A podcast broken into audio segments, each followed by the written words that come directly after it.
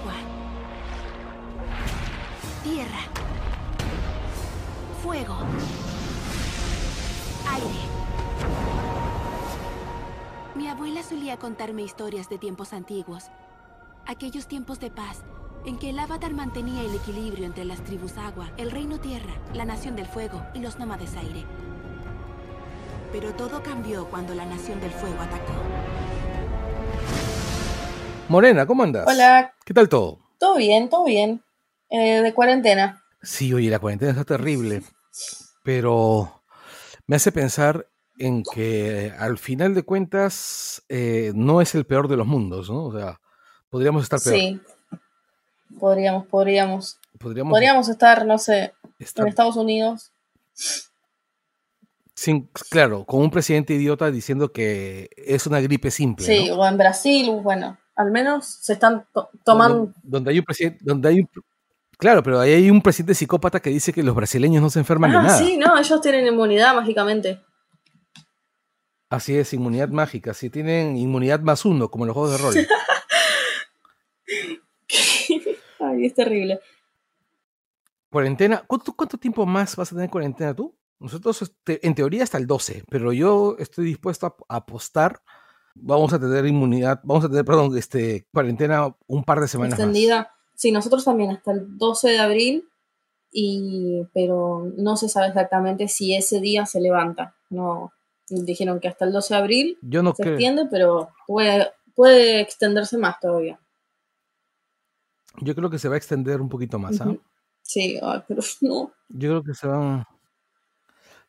Es desesperante. Sí, Es desesperante, es horrible, es horrible. Justamente hoy día yo he estado hablando con, con un psicólogo sobre el tema de, de la, de- bueno, del estrés psicológico de estar encerrado, de cómo te sientes mal y todo lo demás. Lo, lo importante que es tratar de construir un espacio seguro para tu psique durante este encierro. claro, porque al mismo tiempo tampoco hay mucho para distenderse de la realidad, siempre lo mismo todos los días y lleva a, a pensar lo mismo y no sé, eh, he est- he estado un poco triste, pero ahora estoy, ya estamos, estoy mejor. Pero es difícil no estar triste.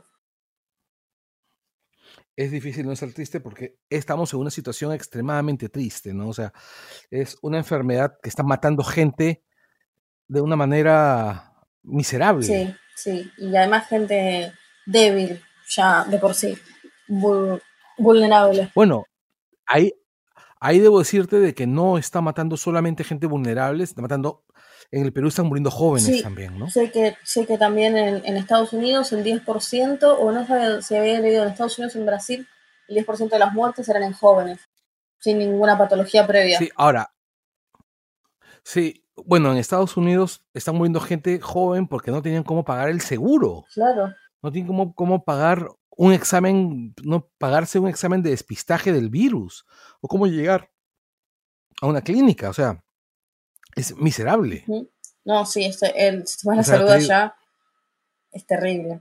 no existe, no, No, existe un sistema de, de salubridad. Al menos en el tercer mundo, en algunos países del tercer mundo tenemos algo de, algo de salud pública, sí, a pesar que ha habido gente tratando de desmontarla, ¿no? sí, eso, y eso hay que cuidarlo muchísimo, ¿no? Así es, es tiempo de recordarlo cada vez que haya elecciones, ¿no? Que la salud pública es un derecho universal y que debe ser defendido a sangre y fuego. Sí, exactamente. Sí. Y hablando de sangre y hablando de fuego, tenemos que recordar que estamos hablando de Avatar. No Sí, había escuchado nunca esa serie. Sí, es que son las novedades, ¿no? ¿Cuántos- ¿Cuántos años ya que, que- que se terminó de transmitir Avatar? ¿Unos 10 años? Al menos este, 11, el último maestro del aire. fue- 11 años me parece. En 2008 ¿Cuánto? salió la última temporada. Ya. Son 12, 12 años, años, casi. sí, sí. Es un montón de tiempo. Y salió hace un montón 15. de tiempo, claro, con razón que. Sí, con razón me dices tú que es una serie que tú has visto de niña, pues, ¿no? Porque definitivamente es, es tu niñez. Sí, toda. Me... Es, tu- es tu niñez. Sí. Eh, yo lo veo ahorita, por ejemplo, el, veo la serie y veo que ha envejecido muy poco. No, habla, es muy actual eh, en los problemas políticos que habla, en, o sea, de todo lo que habla podríamos usar un ejemplo y aplicarlo a una problemática de ahora. Es muy, está excelente eso.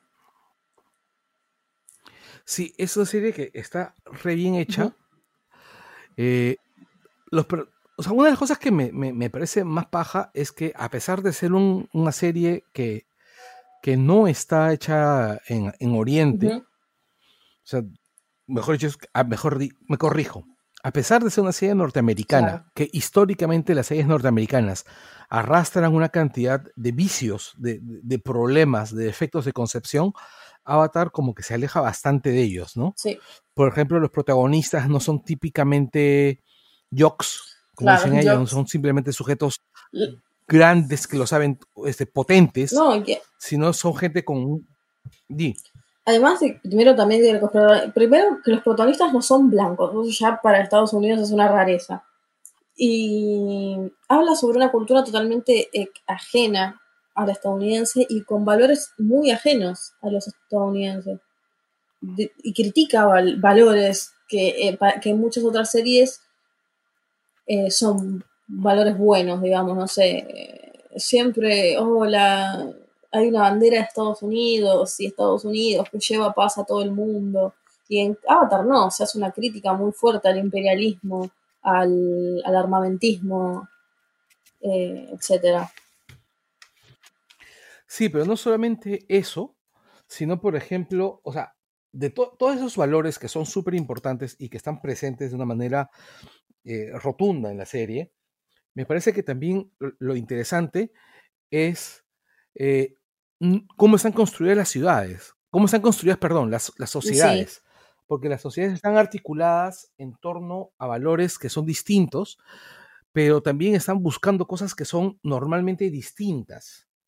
Por ejemplo, eh, normalmente en las, en las series animadas norteamericanas, lo que buscaban sus protagonistas era, eh, digamos, expandir su universo de valores a otros. ¿No? Es, por ejemplo, eh, las series noventeras u ochenteras, los protagonistas eran personajes como Rambo, que lo que hacían era tratar de, de, expandir el sistema norteamericano de valores a otras sociedades.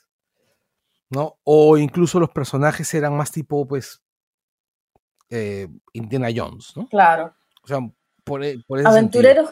Y acá. Aventureros que van a por todo. Aventureros, exacto, y aventureros eh, imperialistas, por decirlo de una manera un poquito más politizada, ¿no? Y acá nos encontramos con que, en principio, nos están mostrando la otra cara de la moneda, ¿no? Porque la historia arranca con la tribu del agua. Y la historia arranca con la tribu del agua, que es una que está sojuzgada, destruida, aplastada y que está resistiendo una sociedad tecnológicamente más avanzada y mucho más beligerante. Claro, em,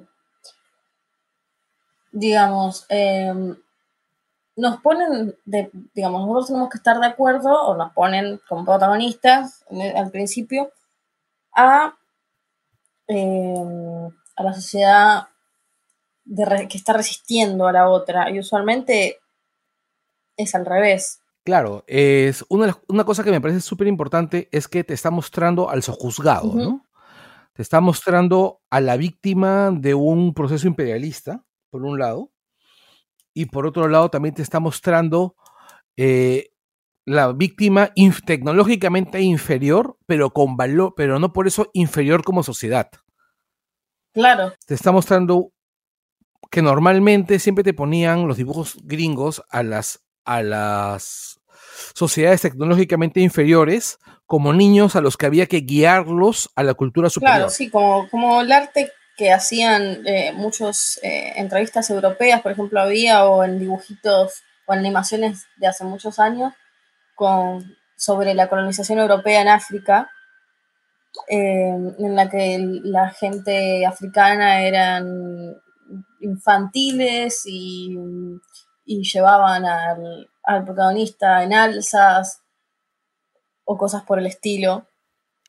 Y acá no, digamos, se, muestra eh, cierta dignidad en la, eh, en la en el mantenimiento de la identidad y en la resistencia, que es algo que es muy real y pasa muchísimo con lo que en lo que están basados la tribu, las tribu aguas, las tribu, em, las tribus del agua están basadas en, en, las comunidades inuit y ellos tienen digamos mucho orgullo de ser quienes son y de, y de, y de mantener su, su cultura a pesar de todo lo que les pasó. Y aquí también.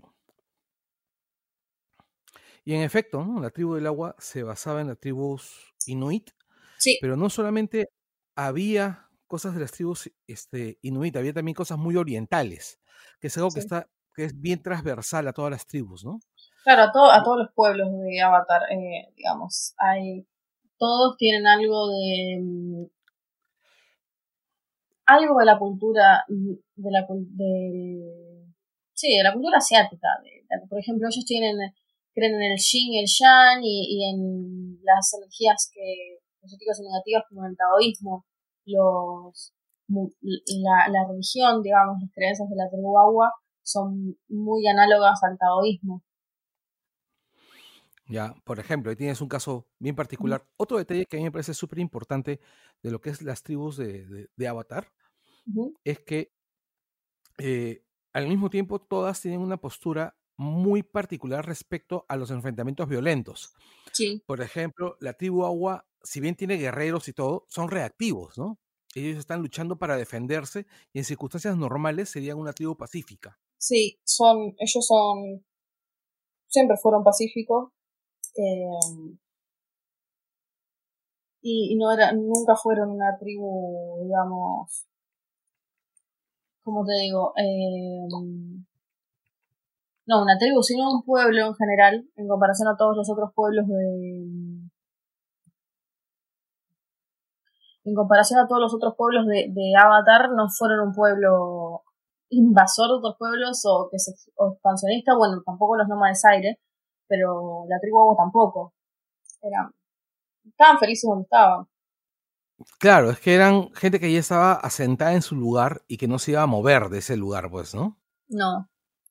No, ellos tienen, eh, yo por lo que vi es que mm, están las, las, tribu, las tribu agua del norte y de ahí salió la gente hacia la tribu agua del sur y cuando colonizaron el polo sur, en el medio mucha gente quedó en el pantano, que es en el reino, lo que ahora es el reino tierra, pero son gente, son maestros agua y solamente ahí ellos viven, no, tampoco nunca intentaron hacer una, una guerra contra otro contra otra nación aunque sí en The Rise of Kyoshi se cuenta que hubo guerras por ejemplo entre la Nación del Fuego y el Reino Tierra antes eh, y hubo partes de, de, la tribu agua que eran belicosas como la Quinta Nación que eran todos maestros agua de la tribu agua del sur que eran piratas y llegaban a lugares, y los asediaban y se llevaban a la gente esclava y vendían. Como los vikingos.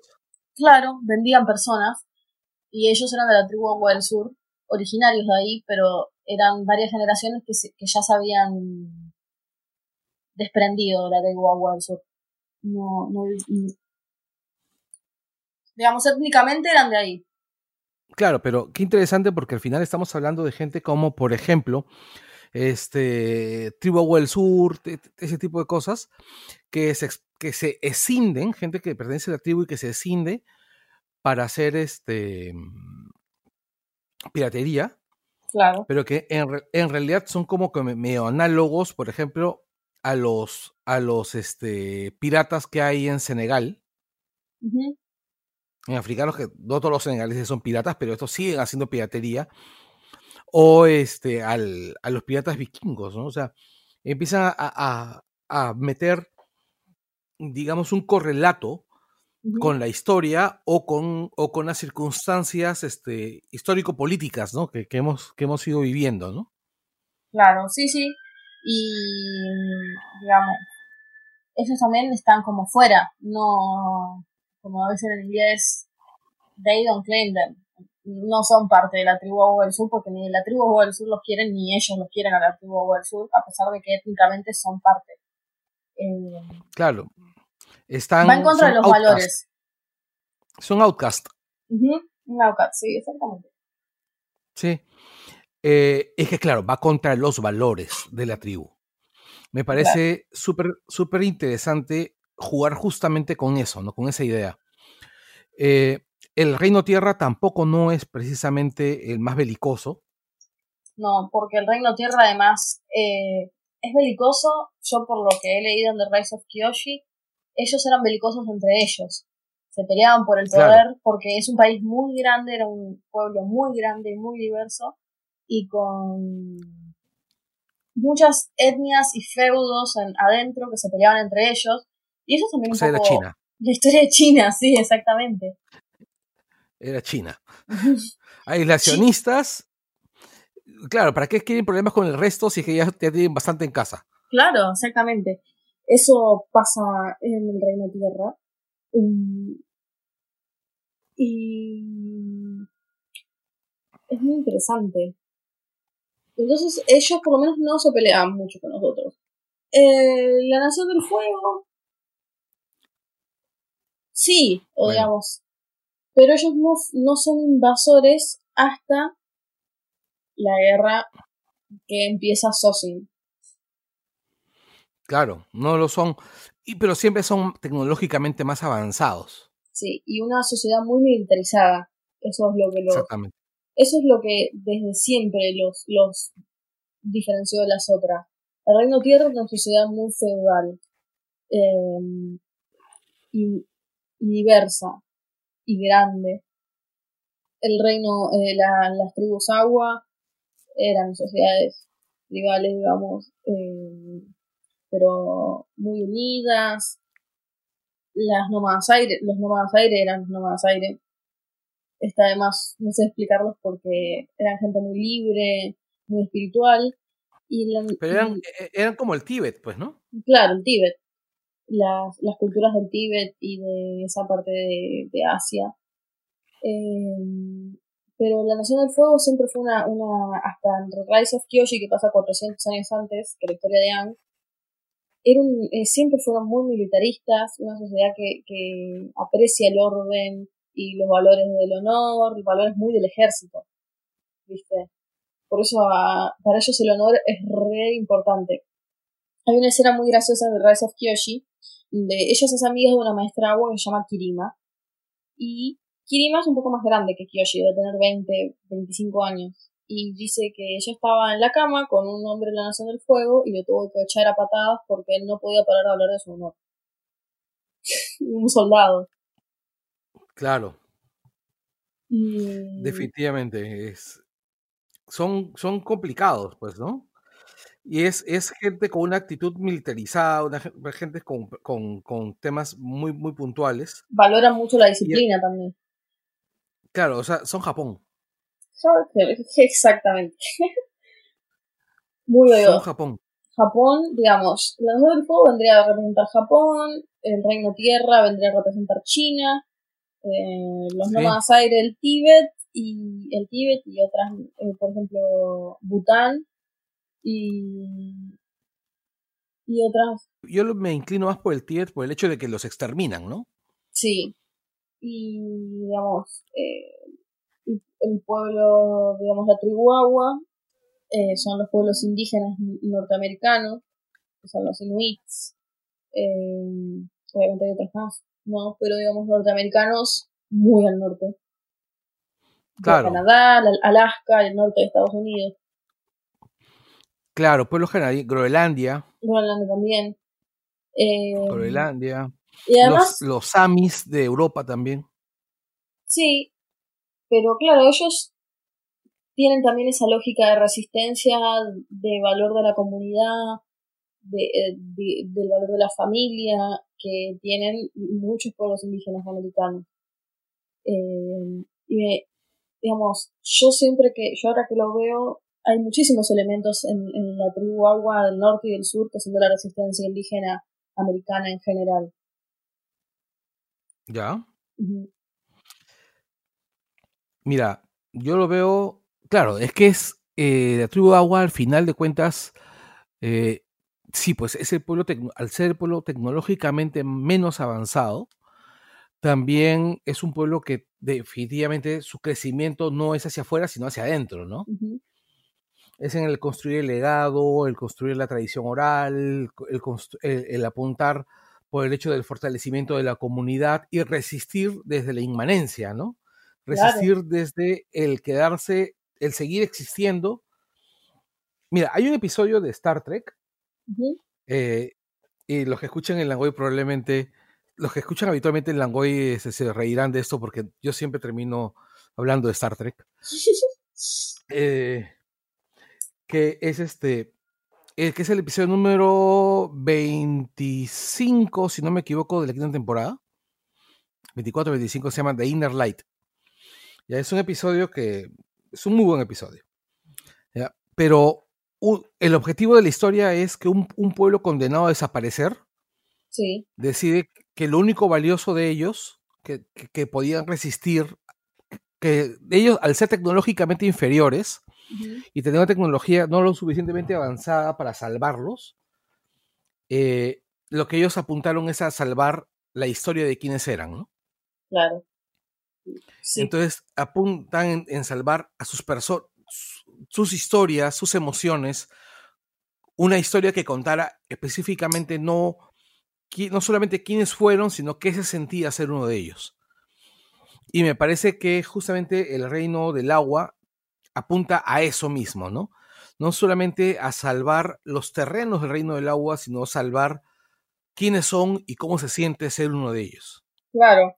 Y eso también, eh, digamos, en cierto sentido, la tradición del agua control, por ejemplo, la, Nación del Fuego, la, la tribu del Sur se la saca por completo terminan llevándose a todos los, los maestros agua que había, hasta que solamente queda Katara, pero, o sea, Katara así, nadie sabe bien por qué no ha sido maestra agua, pero durante muchos años no había habido.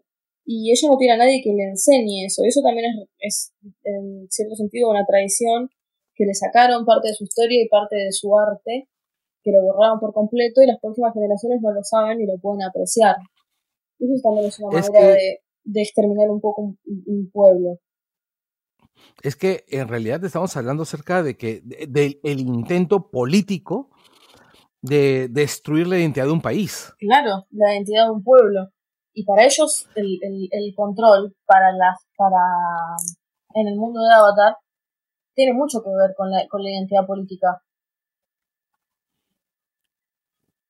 Definitivamente, es que es es que... Y los valores y la lógica de esa sociedad. Es que ahí lo que tendríamos que hablar siempre es recordar cómo determinadas, determinadas cosas, determinados actos culturales, determinados rasgos son indisolubles de la identidad política de cómo se llama de un país, ¿no? O sea, de identidad de un país y que se pueden convertir, mejor dicho, en un acto de resistencia política. Por ejemplo, en el Perú durante la guerra con Chile, eh, durante un buen tiempo, bailar la marinera, que es un baile limeño, se convirtió en un acto de resistencia político-cultural contra los chilenos. Claro. porque era un baile en honor a la Marina de Guerra del Perú, que había sido derrotada en la Guerra del Pacífico. Claro, sí. Tengo entendido que durante un tiempo también, bueno, estamos hablando de Víctor Jara, estamos hablando de Víctor Jara, estamos hablando en, Chile. Creo que también han habido, de eso debes conocer más tú, eh, artistas reprimidos allá en, Argentina. Bueno, está Walsh. Sí, eh, el escritor. Sí, Pero también está la cantante, María Elena. ella no hacía música infantil? ¿Qué? ¿Ella no hacía música infantil? Sí, pero era muy política. El país, ah, hay una canción que se llama En el país del no me acuerdo, doy despacito así me pierdo, que habla sobre, o sea, sobre la no, la, no memoria de un pueblo. Y bueno, ella fue exiliada durante la dictadura, que además era lesbiana. Y, Pucha. Ya, ahí tenemos otro detalle, por ejemplo, ¿no? Eh, los roles sexuales se convierte en, una, en un tema político, ¿no? Y de eso podemos terminar hablando cuando hablemos de Korra, ¿no? Sí. Eh, y también en, en, en Avatar está, por ejemplo, Katara o que, que subvierten los roles sexuales de su, de su, de su cultura. Ah, definitivamente, ¿no? Porque ella es, al final, es un guerrero cuando, cuando, ¿cómo se llama? No, no habían guerreros en su, mujeres en su, en su cultura. Claro, mujeres guerreras no estaba bien visto, las mujeres no peleaban usando agua control, pero ella sí lo hace. Claro. Y subvierte toda esa tradición opresiva. Y no solamente lo es, sino que además es una guerrera bien, muy dura. Claro. Katara es de lo más letal que hay en Avatar. Aunque yo siempre he pensado que lo más letal de Avatar es Toph. Sí, pero mm, Katara es muy eficiente también en pelea. Y es a, usar, Sí. a, usar a- a sangre control que es... in- Es, es violatorio de los derechos humanos. Sí, y además es, es invencible el sangre control, porque le saca el poder, le saca la, la autonomía del corporal al otro, no puede hacer control, no se puede defender de ninguna manera. Exactamente. Es, es una violación. Claro. Y Es bueno, una es- violación. sí, terrible. Y ella no qué heavy que un, que un alguien, ¿cómo se llama? Un Este, programa para niños haya hablado de eso, el- del blue bending, y mm, Katara lo sabe usar, y a pesar de que ella después de adulta lo ilegaliza, es heavy que ella, que ella tenga ese poder, no creo que nadie la pudiera vencer, además ella era una muy buena, eh, bueno, una muy buena maestra, pero ya estamos hablando de Katara yéndonos por las ramas, yo la amo. Sí, sí, sí lo sé. Este, mira, un detalle importante, eh, el, sí, ya, vamos a terminar, va a ser- es inevitable que si hablamos de la Nación del Agua, hablemos de la subversión de los roles de género, Sí, porque es el primer momento donde tú ves en Avatar eso, ¿no? La subversión de roles de género. sí, Pero eh, yo creo que lo más interesante de la Nación del Fuego, más que eso, es cómo te pintan a una sociedad que ha sido masacrada culturalmente y militarmente. y, la, ¿Y cómo la se tribu agua, creo, porque dijiste Nación del Exacto, sí. Fuego. Sí, sí, sí, disculpa, claro, sí. La tribu agua, y no solamente se restituye, se restituyen, este, o sea, regresan, recuperan su, ¿cómo se llama? Su, su independencia, recuperan su libertad, pero al mismo tiempo no se convierten en lo que los sojuzgó a ellos. Claro. No, sí, además ellos nada más están defendiendo. Nunca intentan contraofensivas muy, muy fuertes. Claro, el, el- es más, el padre de, ¿cómo se llama? De las estrategias que coloca, que hace, que hace Soka, Ujú. siempre están destinadas a, a contener y ganar posiciones estratégicas. No a masacrar gente. No, claro. No, porque además ellos también saben que casi todas las otras naciones están en... en... En, la misma situación que ellos. No, sí, están, eh, están en, en desventaja. Y el, y el Reino Tierra, que sería el único que tiene ventaja militar, está muy ocupado cuidándose a ellos mismos, porque la Nación del Fuego ya tiene colonias dentro del Reino Tierra. Como ya les están ganando terreno. Saliendo un poco de la, de la tribu del agua, eh, hablemos del, de la- del reino tierra, ¿no? Ujú. Eh, definitivamente sí, hemos dicho, es China. Sí, es China. Es China. extensa, con muchas, digamos, muchas culturas adentro, eh, conflictos entre ellos, conflictos de poder, un poder centralizado que no llega a, a todos lados, digamos. Hay partes de la, de la Reino Tierra que hacen lo que quieren, no están bajo el, aunque son parte del Reino Tierra, mucho el poder del, del Rey Tierra no, no le llega. Se, es como si fuera un feudo, digamos, por sus niveles feudales se gobierna de cada región. Claro, pero sí, y eso es muy, muy chino, pero además es muy real, ¿no? O sea, cuando, cuando un, un gobierno es muy grande, Sí. Eh, una consecuencia lógica es que la periferia esté abandonada, ¿no? Sí. No, y además, por ejemplo, que- nos cuentan, nos muestran que los Bayfong, que son una familia rica, la familia de Toph, tienen poder político sobre el pueblo donde viven. Claro, claro, definitivamente. Y además es, oye, es de, en la región es el, reino más grande. Sí, es casi un continente entero.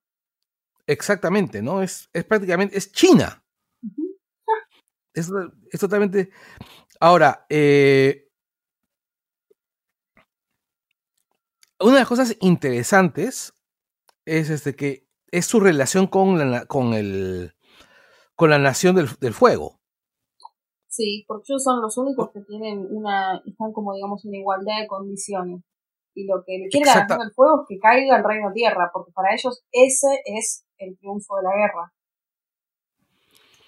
Exactamente, pero no, pero no solamente eso, sino que otra de las cosas es que, busca el reino tierra es sacar a todos los, los habitantes de la nación del fuego de, reino tierra.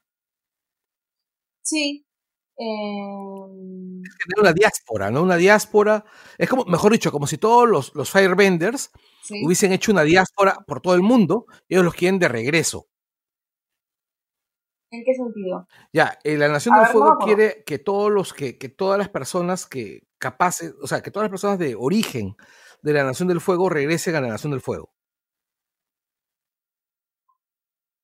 No, igual ellos tienen colonias ahí. Digamos, en, el Reino Tierra tienen un montón de colonias y mandan gente a vivir a las colonias para. no, pero hablo del movimiento de restauración de la armonía, ¿no?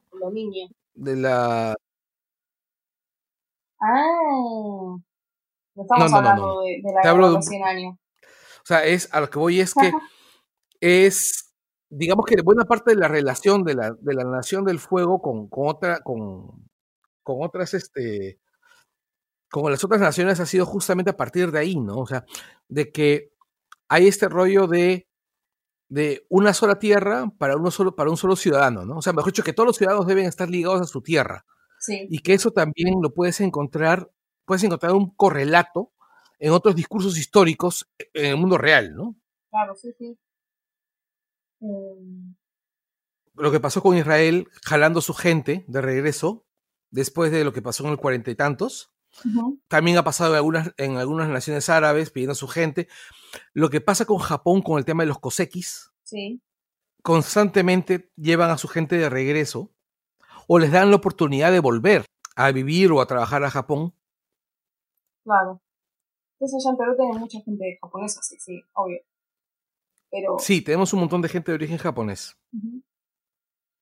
Más que en cualquier otro país de Latinoamérica, me parece. Mm, tantos como en Brasil, tengo entendido, porque en Brasil también hay bastantes de origen japonés. Sí. Eh, bueno, claro, eso sí. Em, y eso creo que es lo que también le dice el, tío Airo en una parte a, a Zuko, que cada nación tiene su, fortalezas, digamos. Pero que la Nación del Fuego cree que su, o sea, lo que le dice él que creer que una cultura superior a otra está mal. Y es lo que cree la Nación del Fuego. La Nación del Fuego cree que su cultura superior, por lo menos su sistema propagandístico político, eh, todo el tiempo está con la idea de que la guerra es buena, porque la guerra y, y, la conquista es la manera de mostrarle a los demás sus su tecnología y con su cultura superior. En realidad, Zuko después se da cuenta que se lo están imponiendo con violencia y que eso está mal, porque también lo que le dice Airo es que la cultura de cada país eh, tiene sus cosas buenas y debe ser respetada, y todos separados, en el, sentido de que todos son diferentes, pero en esa diferencia tiene que haber una unión, y esa unión hace el equilibrio, a pesar de las diferencias, el respeto, digamos, es el equilibrio. Claro, sobre todo cuando tú tienes un continente donde casi todos están juntos, la idea del universo de Avatar es que todos dependen de una u otra manera de los demás, que son universos interconectados. Claro. Entonces la idea de una nación sojuzgando a otra no es sostenible. No, claro, porque además todos, todos viven, la naturaleza también el mundo se ordena por el equilibrio, que también esto está en esto del taoísmo, que es el Tao, o el, los, los, el entero, el bien, el mal, y todo lo que es el mundo, que tiene que, que debe vivir en paz. Eh, y si una nación subvierte a otra, el equilibrio no, no está dado. Entonces ahí va a haber conflicto.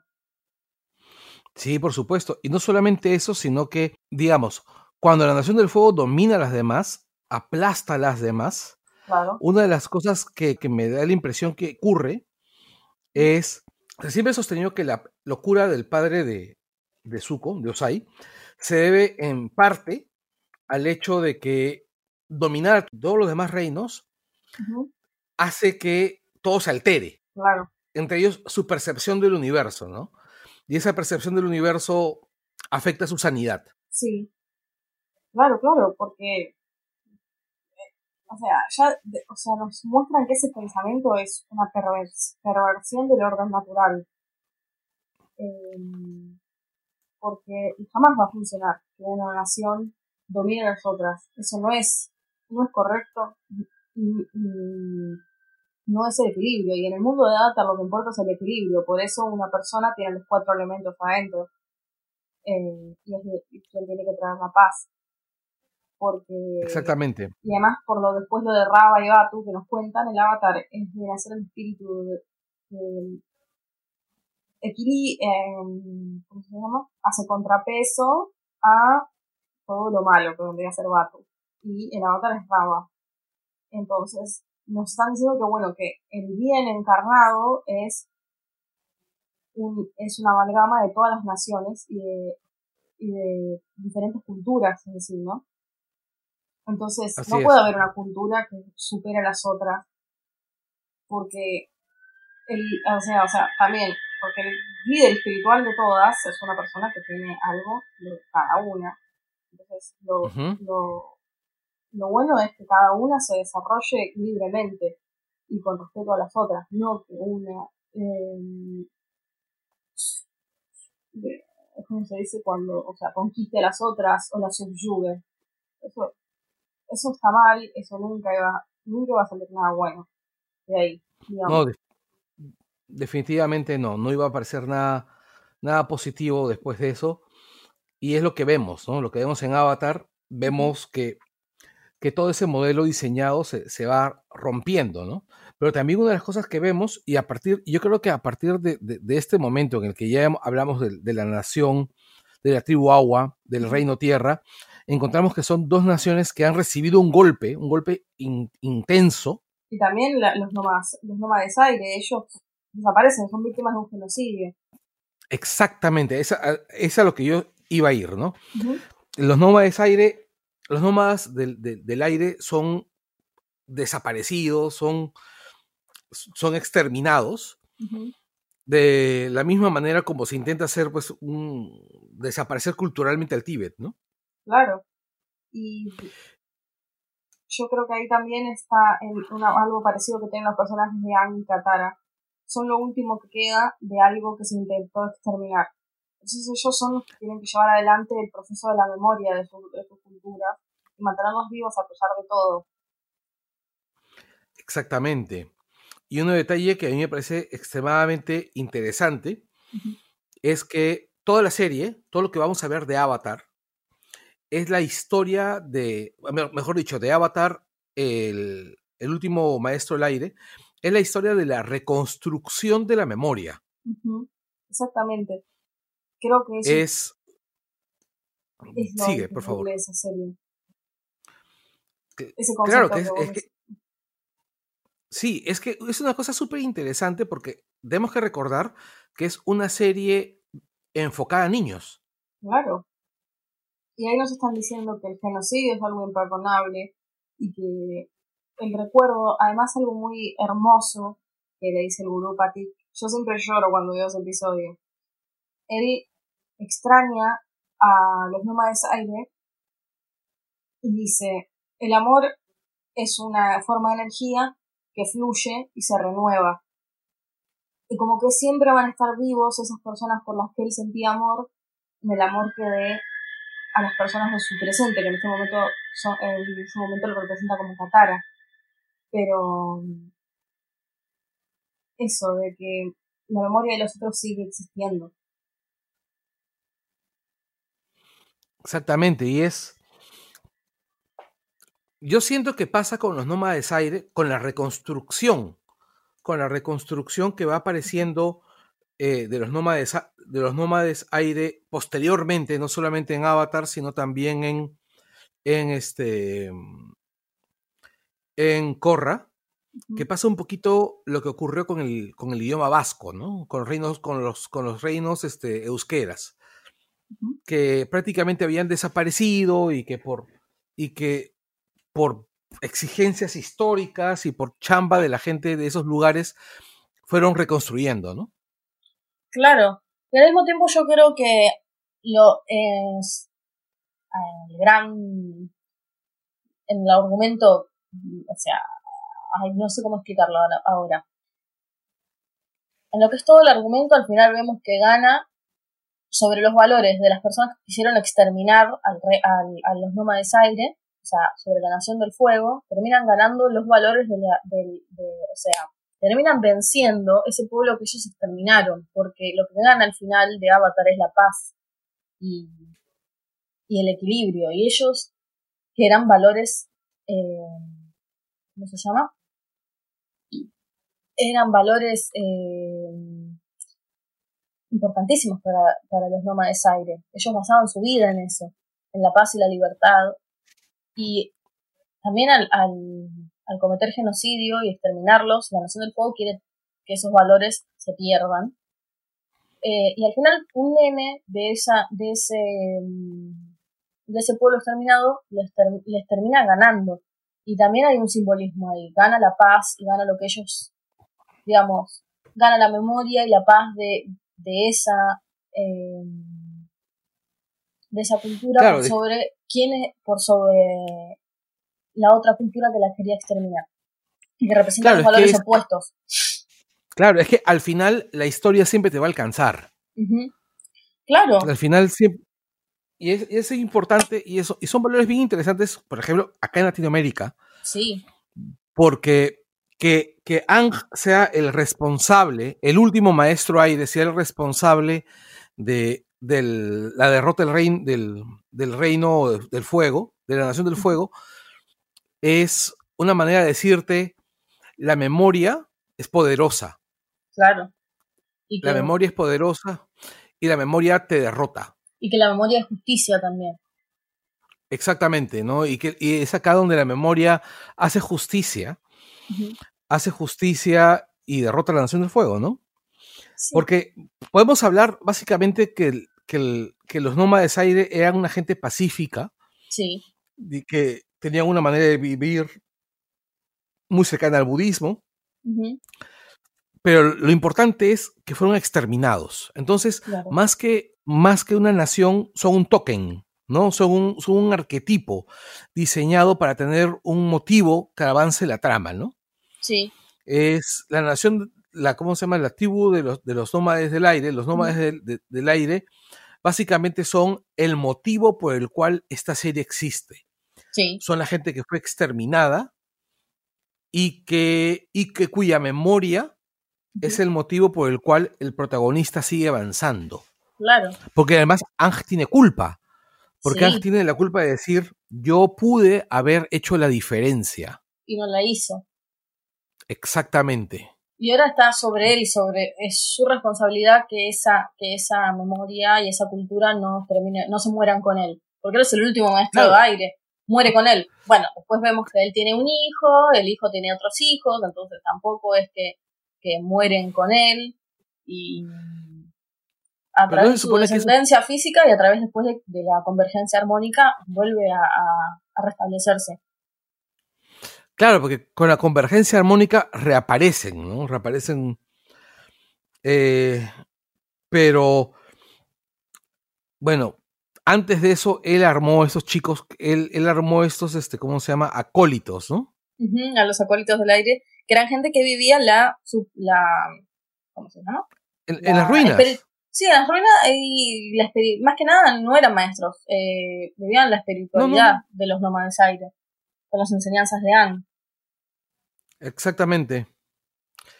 Es, es un momento muy, bonito, ¿no? Que es el tratar de reconstruir, de reconstruir este algo que ha desaparecido, ¿no? Sí. Bueno, y creo que como latinoamericanos nos toca un montón esa narrativa.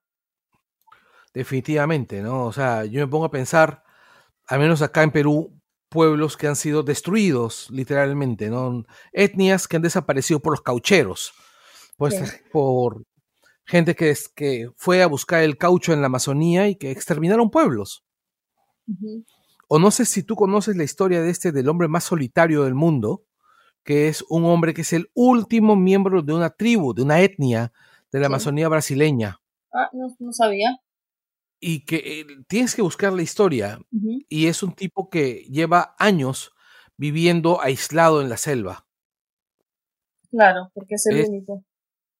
Y porque sabe, y porque tiene miedo que lo maten, ¿no? Claro. Este, y bueno, pues, un título de Loneliness, Man in the World. Bueno, eh, entremos pues a la Nación del Fuego, ¿no? Sí, aunque creo que ya, que ya hablamos bastante. Sí, ya hemos hablado, y, aparte que no hay mucho más que hablar de la Nación del Fuego, porque al final todas las historias de los tres reinos siempre terminan siendo a través de la historia de la Nación del Fuego, ¿no? Sí. Entonces, eh, paramos aquí por hoy eh, y, y, en el siguiente programa terminamos hablando sobre ya la acción, ¿no? De toda la campaña militar en las cuales los tres reinos, bueno, los dos reinos libres, se juntan para poder derrotar a la Nación del Fuego, ¿no? Sí. Bueno, claro, y de, esa, de ese equilibrio nace la fuerza, de unión nace la fuerza. Todos esos, textualmente, todos esos mensajes que nos mandan están muy buenos también. Quedemos hasta acá.